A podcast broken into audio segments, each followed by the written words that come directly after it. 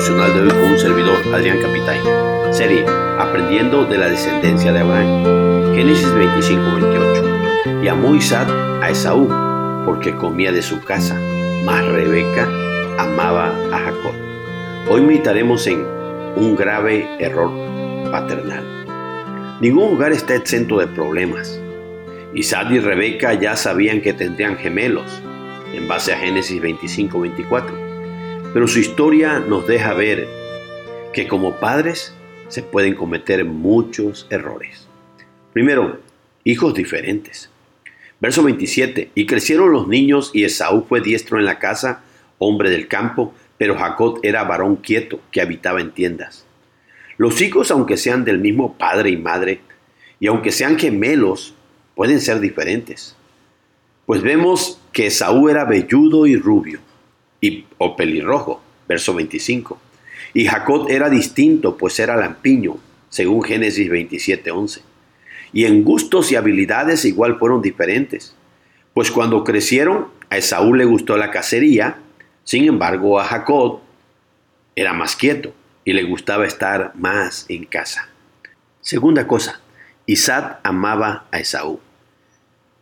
Y amó Isaac a Esaú porque comía de su casa. Verso 28, primera parte. Este es uno de los peores pecados y errores que pueden cometer los padres con los hijos. Amar más a uno que a otro hijo. O tener preferencias entre ellos. Eso es precisamente lo que hicieron Isaac y Rebeca. Pues Isaac amaba y prefería a Esaú, porque le preparaba y le invitaba del animal que hubiera cazado en el día. Observa bien que el texto dice el por qué lo amaba y era porque comía de su casa.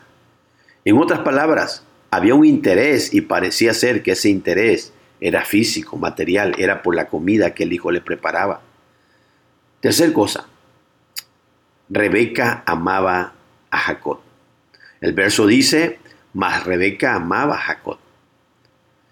Ese más Rebeca dice mucho pues luego se ve que no solo amaba más a Jacob, sino que había una preferencia especial de ella por él. Quizás sea porque Jacob era más hogareño, estaba pegado más a sus faldas, o era como decir, era un niño consentido o un niño checho.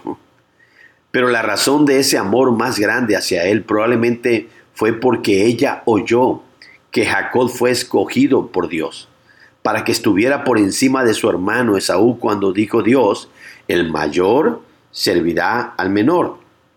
Génesis 25, 23.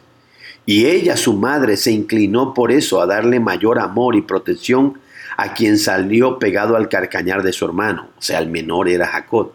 Y más adelante este amor y preferencia se vería con más claridad, pero a la larga esto traería terribles consecuencias sobre este hogar. Veamos las lecciones prácticas, hermano.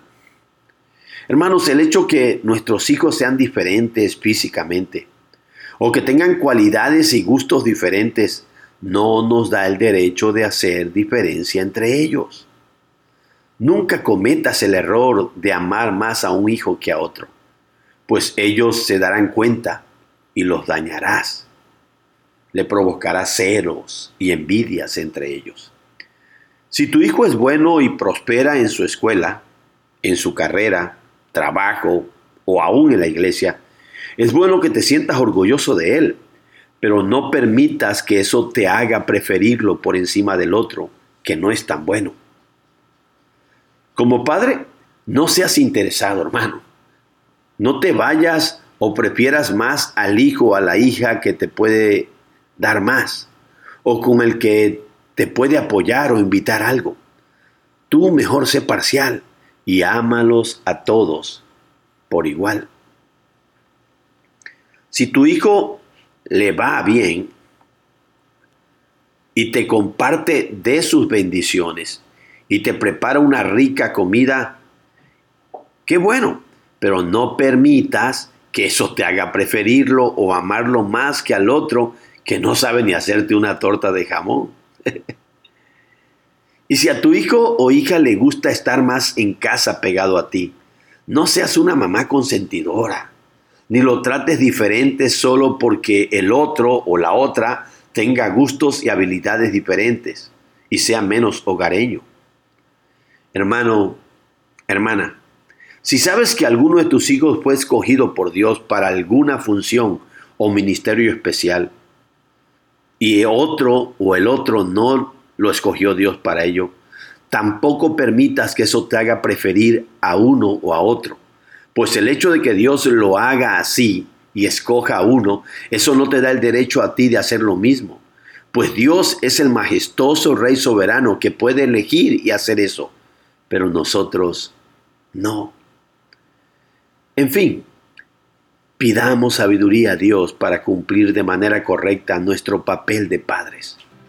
Pues muchas veces de eso depende. El que las relaciones en casa sean sanas, sin envidias, sin celos, sino que en vez de eso tengamos hijos que se apoyen entre ellos, amándose y viviendo en armonía. Dios te bendiga, mi hermano, y que haya paz y armonía en todos sus hogares. Un abrazo a todos.